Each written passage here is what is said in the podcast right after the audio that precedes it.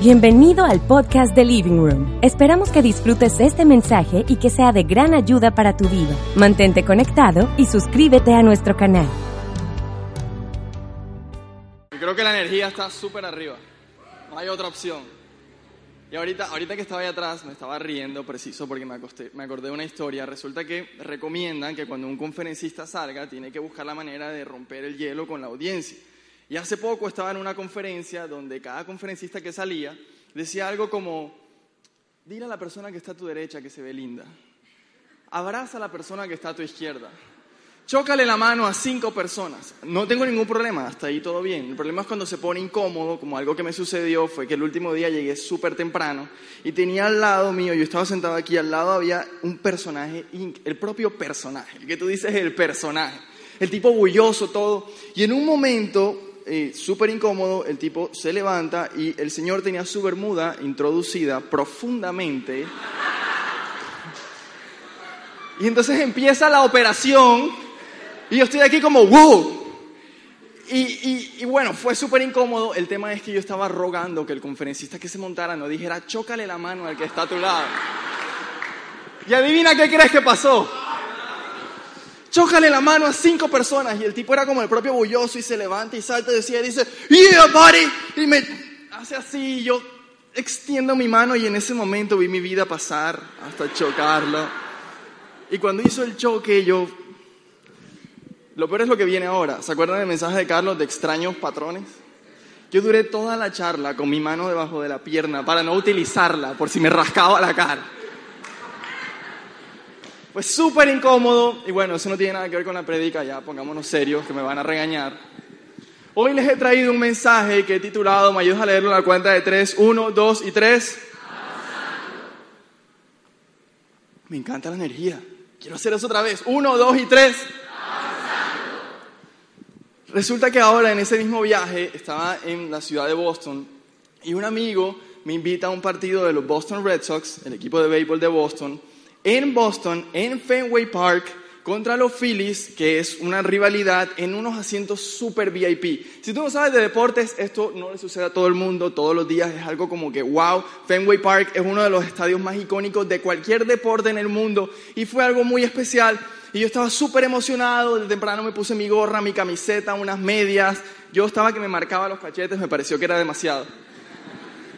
Y literal le dije a mi amigo como desde mediodía, tenemos que irnos temprano, tenemos que irnos temprano, tenemos que irnos temprano. Él- estábamos trabajando y fue como que bueno, ya. Y nos fuimos dos horas antes y todo estaba perfecto, íbamos dos horas antes, estábamos bien, hasta que literal faltaban cinco minutos. Ya, ya había pasado la última estación, faltaban cinco minutos para llegar a la estación del metro, del subway donde teníamos que subir al estadio. Y de repente empieza a bajarse la energía del vagón del tren y se apaga. En ese momento yo quedé así, estaba encerrado en, debajo de la ciudad de Boston, no podía hacer nada. Y yo en ese momento vi mi vida pasar, te lo juro. Vi mis años de juventud, la universidad, los parciales, vi toda mi vida pasar ahí y empecé a sentirme desesperado porque se suponía que yo iba a vivir un gran momento el cual estaba emocionado y no lo estaba viviendo, sino que me empecé a sentir frustrado porque estaba estancado. Además, para que suceda, yo estaba súper desesperado. Esto es cosa de otro mensaje, pero te lo voy a decir. Lo peor de todo es que nada más duré ahí dos minutos y yo estaba arrancándome el pelo, la barba. Yo, mi amigo me dice, ¿qué te sucede? Y yo, no, tú tienes que avanzar. Mi mentalidad limitada me decía que yo me iba a quedar ahí toda la vida y que no iba a vivir el partido, cuando en realidad yo estaba en una ciudad donde el sistema de emergencia del subway hace que si se va la energía a los dos minutos llegue. Es decir, si Dios dijo que este es el año de florecer, este es el año de florecer. Eso fue todo por hoy, señores. Esto fue Living. Hey, pero en serio, les cuento esto porque hay muchas personas que, sobre todo en esta época del año, empiezan a sentirse frustrados, empiezan a sentirse desesperados porque sienten que no están avanzando y que no están viviendo esas metas que escribieron a principio de año y que Dios puso en su corazón y sienten que hay cosas que no los dejan vivir y empiezan a sentirse estancados. No sé si te ha pasado algún día que al final, al final decidiste no ir a una fiesta o no ir a un concierto y todos tus amigos fueron y llegan y te cuentan que la pasaron increíble, tú estás ahí como no me interesa, no me cuentes más. Bueno, yo no quiero pensar que algún día voy a llegar al cielo, Dios me va a abrazar, me va a decir te amo, me encanta que estés aquí, va a sacar un super iPad mágico, gigante, y me va a mostrar esto lo tenía preparado para ti la segunda mitad del 2018, pero te estancaste. Esto lo tenía preparado para ti durante el 2018. Increíble, ¿no? ¿Te encanta? Sí, pero te estancaste. Porque el deseo de Dios, el deseo de Dios es que tu vida vaya siempre en aumento, como la luz de la aurora hasta que el día es perfecto, y no que te estanques. Dios es un Padre bueno que ha preparado cosas increíbles para ti, y el deseo de su corazón es que tú puedas avanzar hacia vivir todas las cosas que Él preparó ya para ti, y no que te sientas que estás estancado. Por eso, hoy traigo dos cosas que tú tienes que entender para que no te estanques y puedas avanzar contundentemente hacia las cosas que Dios tiene para ti, no solo en lo que queda de este año, sino el próximo año y tengas una vida que vaya siempre en aumento. ¿Ok? ¿Estás conmigo? Porque no lo dicen con la misma energía del título. ¿Estás conmigo? Punto número uno, me ayudas a leerlo en la cuenta de tres. Uno, dos y tres.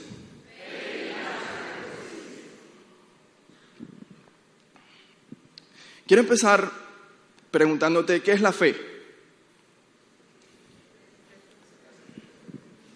Fe es confiar, resumidas cuentas, confiar en cosas que hoy no ves con tus ojos físicos. ¿Estamos? ¿Y qué es gracia del otro lado? Gracia es el favor inmerecido de Dios para tu vida. Cosas que gratuitamente ya te dio, que no dependen de tus obras, sino depende de que Dios es bueno y esa gracia está representada en la persona de Jesús. ¿Estamos hasta ahí? Ahora te voy a presentar dos escenarios dos escenarios. Primer escenario, hace poco leí en un libro una señora que quería casarse con un conferencista internacional famoso que ya estaba casado y esta señora hizo un matrimonio en fe, donde invitó a todos sus amigos, familiares y estudiantes, porque aparte era profesora de estudios bíblicos, para declarar en fe que ella se iba a casar con ese señor y declarar en fe que ese día iniciaba su espera hasta que la esposa muriera. Del otro lado, el segundo escenario, son esas personas que todo el tiempo escuchamos que dicen, cuando Dios quiera me envía una pareja. Cuando Dios quiera se mejora mi situación económica. Cuando Dios quiera salgo de esta enfermedad. Personas que están todo el tiempo con ese, cuando Dios quiera se mejora la situación de mi familia. El primer escenario es una persona en una aparente comprensión de la fe, es decir, confiar en cosas que hoy no ves con tus ojos físicos. Y el segundo escenario es una persona en una aparente comprensión de la gracia, es decir, que las cosas que vives en tu vida no dependen de ti, de tus obras, sino dependen de Dios. ¿Ok? ¿Estamos? Vamos a analizar el primer escenario. El primer escenario es que hay personas que no avanzan, incluso este año no están avanzando de la manera que deberían avanzar, porque están enfocando sus recursos, su energía, su vida, sus oraciones, sus declaraciones en cosas que Dios, por gracia, no te ha dado. Porque si te las diera, Dios es un Padre bueno y si te las diera, perjudicaría tu vida. Por ejemplo, es el deseo de Dios de que tú florezcas en el área sentimental. Dios desea que tú encuentres una pareja que potencie tu llamado, que potencie tu propósito, donde tú tengas amor, respeto y cariño.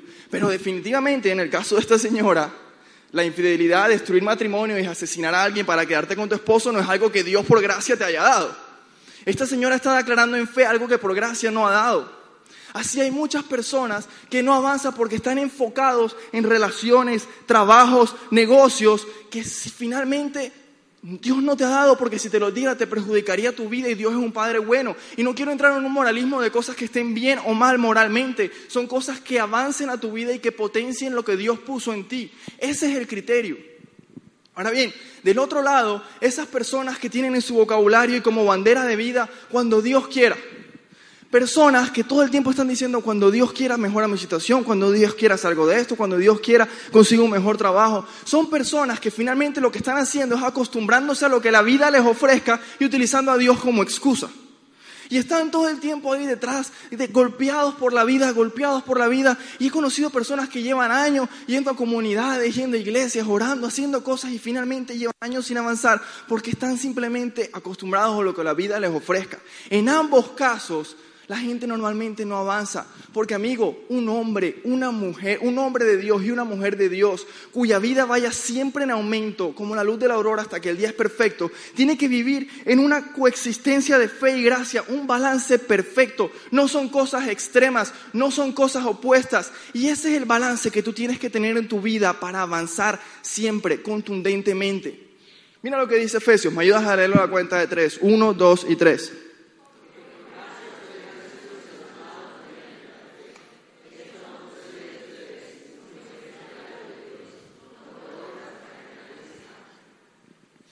Por gracia ustedes han sido salvados mediante la fe. Esa palabra salvación ahí significa soteria, que significa sanidad, libertad y salvación.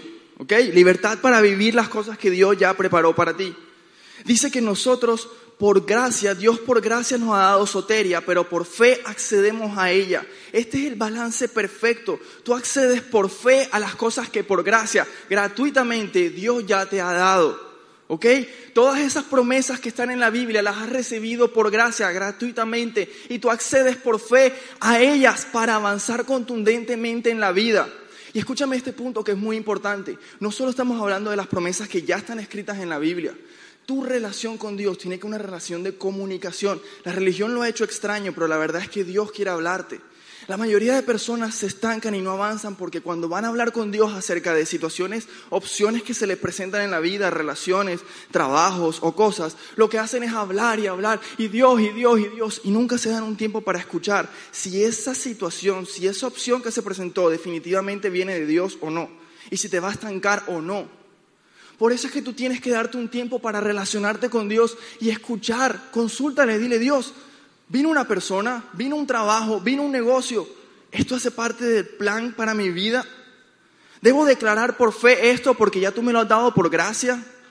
Debes darte ese espacio para escuchar a Dios, para que entonces pueda llenarte de su amor, de su gracia de su favor, entender cuán bueno es Él, cuán grande es todo lo que te ha dado y puedas salir a declarar por fe lo que por gracia ya has recibido. Este balance de alcanzar por de declarar en fe y avanzar en fe lo que por gracia has recibido, te lo voy a explicar con un ejemplo muy práctico. Cuando tú llegas a tu casa y está la luz apagada, ¿qué, qué tienes que hacer? Encender el interruptor, ¿cierto? Una pregunta. ¿Tú llamas a la compañía que te provee la luz para que venga a encender el interruptor o tú lo hundes tú? Entre otras, en Barranquilla, si lo llamas, no creo que vendrían porque el servicio de cliente no es que sea muy bueno, que digamos tú lo enciendes. Igualmente sucede con Dios. Dios ya te, dio por gracia todas esas promesas, todas esas cosas. Es tu responsabilidad de encender el interruptor y desatar el poder sobre tu vida para avanzar, desatar la buena bondad de Dios sobre tu vida para avanzar, tomar decisiones en fe sobre las cosas que ya Dios te ha dado. Tú tienes el poder para encender el interruptor y traer luz donde en este momento hay oscuridad y sientes que te estás estancando.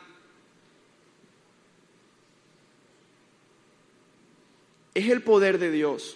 Es de Él, no es tuyo, pero es tu responsabilidad utilizarlo. Porque Dios te ha dado poder. Porque escúchame, para vivir una vida sobrenatural se necesita poder sobrenatural. Y Dios no te va a dar una vida sobrenatural sin darte poder sobrenatural. Dios no está jugando al azar con tu vida. Dios te ha dado poder sobrenatural para vivir una vida sobrenatural y que nada te estanque y que puedas avanzar contundentemente en tu vida y tengas una vida siempre, siempre en aumento. He conocido familias que se estancan, incluso llegan a destruirse por una enfermedad. Pues yo declaro por fe lo que por gracia, yo declaro en fe lo que por gracia he recibido y declaro que la enfermedad no tiene lugar en mi familia porque somos sanos, porque eso es lo que por gracia hemos recibido, porque Jesús murió por nosotros para que tuviéramos sanidad. Y avanzo porque la enfermedad no puede aguantar a mi vida ni a la vida de mi familia.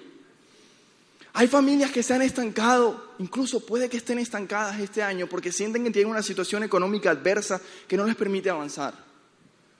Y han dejado que eso los estanque. Pues hoy es el día donde tú declaras por fe, lo que declaras en fe lo que por gracia has recibido y por gracia tú has recibido la prosperidad y la riqueza del reino. Dios te provee conforme a sus riquezas en gloria. Dios provee con generosidad. Y hoy es el día donde tú declaras en fe lo que por gracia has recibido y empiezas a avanzar contundentemente hacia lo que Dios ya tiene para ti este año.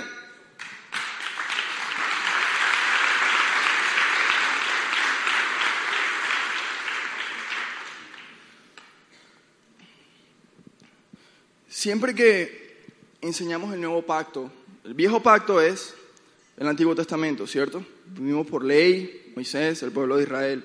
El nuevo pacto, nosotros vivimos bajo la gracia. Y siempre que lo enseñamos, hablamos de que Jesús murió por nosotros para perdonar nuestros pecados, pasados, presentes y futuros, y que ahora tú eres un nuevo ser y tienes una vida maravillosa que Dios ha destinado para ti. También es importante decirte que Jesús vino a revelar el nuevo pacto y cuando vino a revelar el nuevo pacto, parte fundamental del nuevo pacto es que tú tienes poder. Poder para avanzar y poder para, para que nada te estanque. Jesús vino a revelarnos que en nosotros hay poder para avanzar siempre. Escúchame esto. Ahorita te dije que Dios no está jugando al azar y que Él quiere que vivas una vida sobrenatural y para vivir una vida sobrenatural necesitas poder sobrenatural y para avanzar siempre ante cualquier cosa.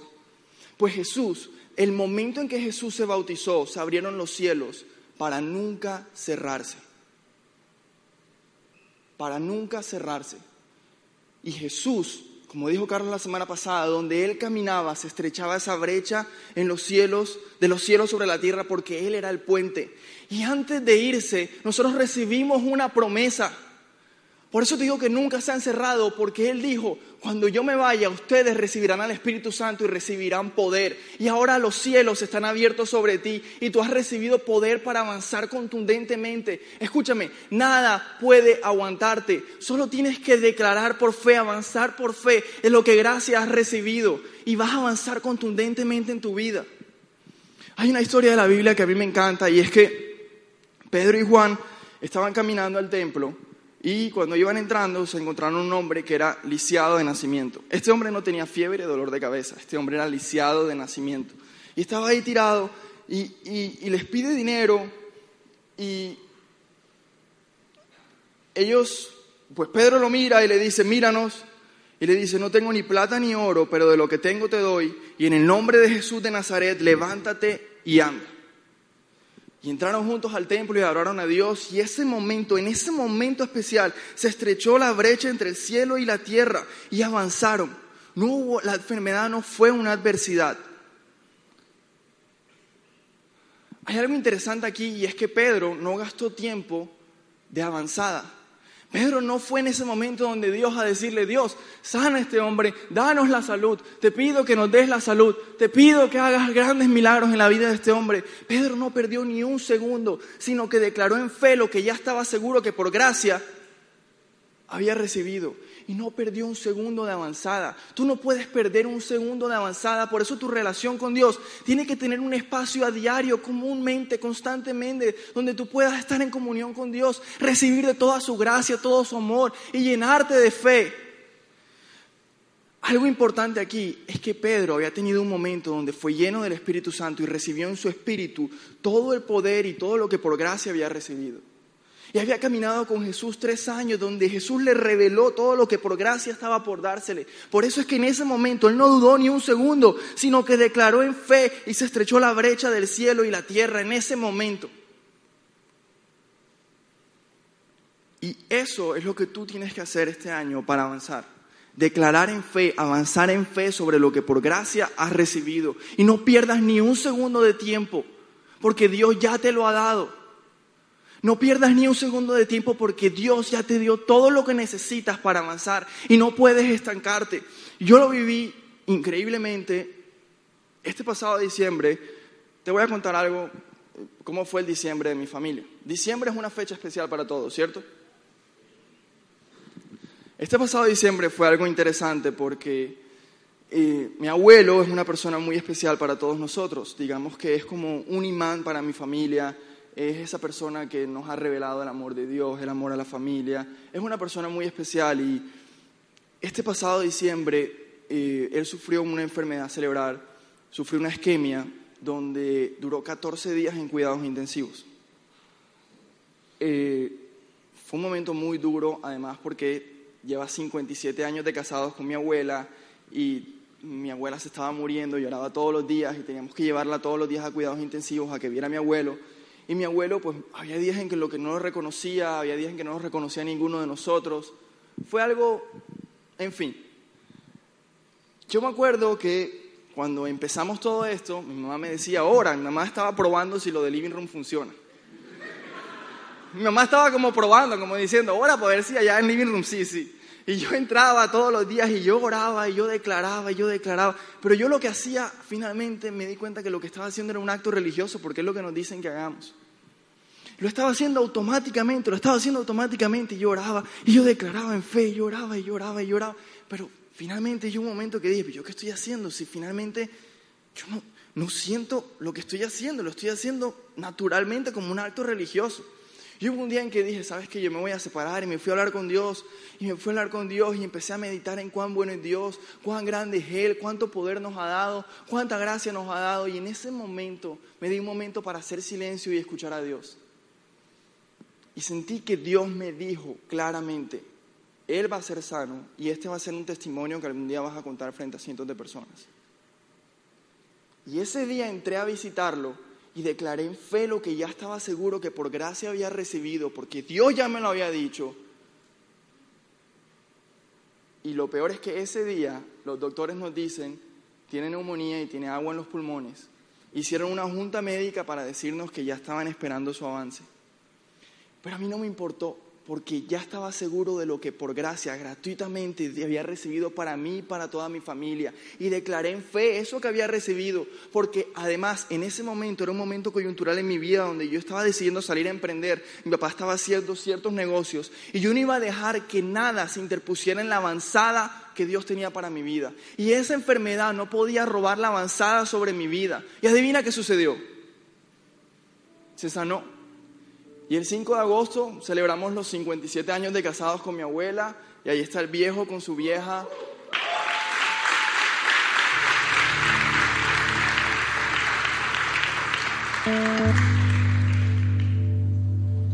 Escúchame, por gracia y gratuitamente tú has recibido poder y tu vida es como la luz del aumento que va, la luz de la aurora que va en aumento hasta que el día es perfecto. Nada puede detenerte es momento, este segundo semestre del año, para que tú declares en fe, para que te muevas en fe, porque Dios lo va a hacer y lo quiere hacer.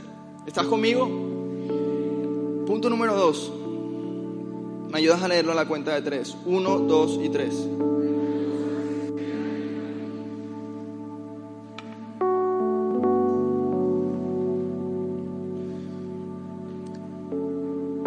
¿Quién aquí ha pasado por el filtro de seguridad de un aeropuerto? Que todo, ¿cierto? Tienes que dejar cosas, tienes que soltar cosas para pasar.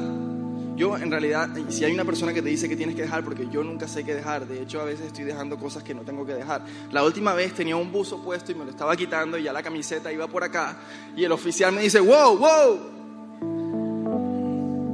Pero siempre hay un oficial que te dice, tienes que dejar estas cosas para poder pasar por la puerta hey, definitivamente hay cosas que tienes que dejar para avanzar.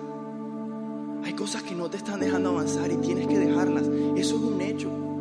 Puede ser una mentalidad limitada, puede ser pereza, puede ser ciertas relaciones, ciertas amistades, puede ser un trabajo, pueden ser adicciones, puede ser una adicción a la aprobación. Hay cosas que tienes que dejar para avanzar. Pero esa es la religión, que es como el oficial ese de seguridad que te dice, tienes que dejar eso primero para después avanzar. Esa es la religión. Primero deja tu adicción, primero sana tu corazón de tus heridas del pasado, de lo que tu familia te hizo. Primero sana tu corazón de, ese, corazón rencoroso. Primero sana tu corazón de la adicción a la aprobación, de la falta de autoestima y después sí pasa por la puerta. Avanza a la vida que Dios tiene para ti. Esa es la religión. ¿Sabes cuál es el mensaje de Jesús? Yo soy la puerta. Yo soy la puerta. Ven así como estás. Ven con esas maletas cargadas, así como estás. Y Jesús te recibe porque es amoroso y tiene los brazos abiertos. Ese es el mensaje de Jesús. Y te recibe con esos brazos abiertos, con esas maletas que hoy no te dejan avanzar. Y empieza a caminar contigo y te dice cuánto te ama, te dice cuán grande es la vida que Él destinó para ti. Y en un momento te dice, e-, esta maleta que es una mentalidad limitada, ya no la necesitamos, ¿cierto? Vamos a dejarla aquí. Sigue caminando contigo. Y en otro momento te dice, esta maleta, que son esas adicciones, ya yo te hice libre, no las necesitas. Vamos a dejarlo aquí. Sigue caminando contigo y en un momento te dice, esas heridas que tienes en tu corazón, que sientes que hoy no te dejan avanzar, ese rencor, que sientes que estanca tu vida, ya no lo necesitas. Vamos a dejarlo aquí. Y camina contigo, avanzando hacia todas las promesas que gratuitamente te ha dado. Ese es el mensaje de Jesús. Lo único que tú tienes que hacer es pasar por la puerta. Y eso suena abstracto, pero en la práctica es involucrarlo. Decirle hoy, aquí donde estás, no pierdas un minuto más de avanzada. Decirle, Dios, yo te necesito para sanar mi corazón. Te necesito para sanar mi corazón de esa necesidad de aprobación. Te necesito para sanar mi corazón de esa adicción. Te necesito para sanar mi corazón de esas heridas. Yo te necesito en esta área, sea cual sea tu área. Hoy es el día para que lo hagas. Solo necesitas involucrarlo. Eso es pasar por la puerta. Él hace el resto.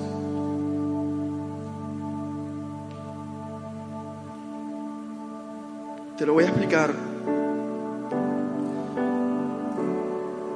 Tengo que confesarte que yo en el colegio, honestamente, yo odiaba los acrósticos. Parecían lo más cursi del mundo. Pero hace poquito vi uno que me encantó y te lo quiero explicar hoy.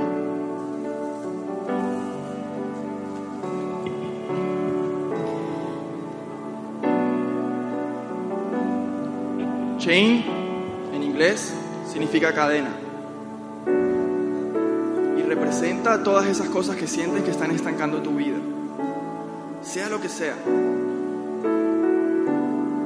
Esto que está estancando tu vida en un principio no se presentó como una cadena, se presentó como una decisión, significa choice. Porque si se hubiera presentado como una cadena, tú no eres tonto, tú hubieras salido corriendo. Tú no quieres dañar tu vida.